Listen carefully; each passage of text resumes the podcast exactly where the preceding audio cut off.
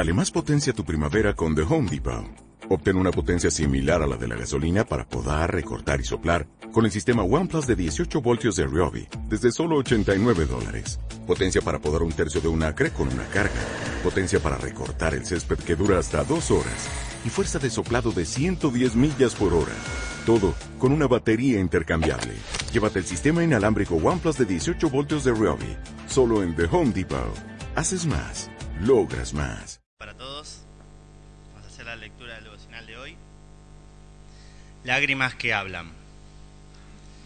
Al acercarse a Jerusalén, Jesús vio la ciudad delante de él y comenzó a llorar diciendo, ¿cómo quisiera que hoy tú, entre todos los pueblos, entendieras el camino de la paz?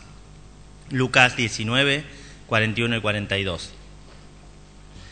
El profeta Isaías dice de Cristo en su cuarto canto mesiánico que era un varón de dolores y experimentado en aflicción. Isaías 53, 3.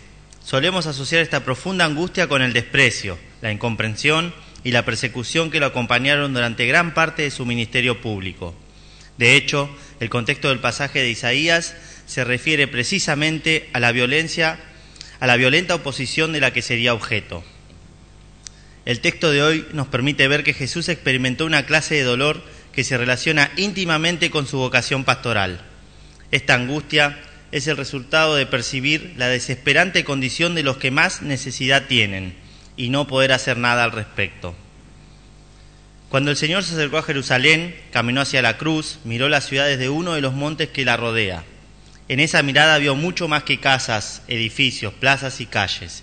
Vio más que la gente que se movía de un lado para otro en el desempeño de sus actividades cotidianas percibió en lo profundo de su corazón el destino que le esperaba a la ciudad santa, un destino que deparaba sufrimiento, muerte y finalmente destrucción.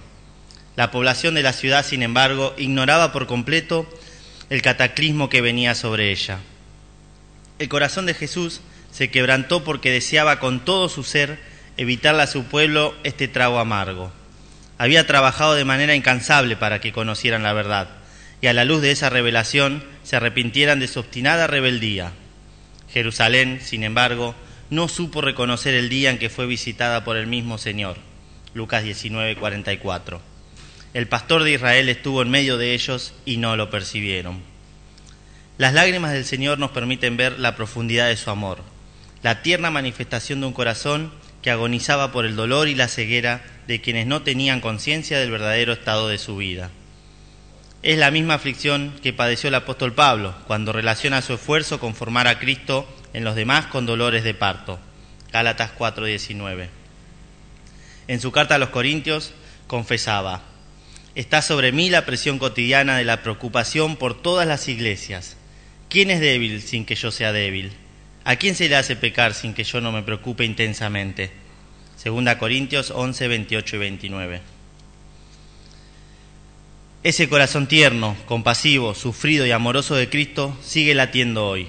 No logra mantenerse indiferente a nuestras luchas, dolores y frustraciones. Sus lágrimas lo impulsan a interceder perpetuamente delante del Padre por nuestras necesidades. Su anhelo de vernos disfrutando de la vida plena que Dios ofrece a todos los que se acercan a Él lo impulsa, literalmente, a mover cielo y tierra a nuestro favor. Su vocación pastoral no cesará hasta que haya completado la obra que comenzó el día que se cruzó por nuestro camino. Las lágrimas que se derraman por uno mismo son una señal de debilidad.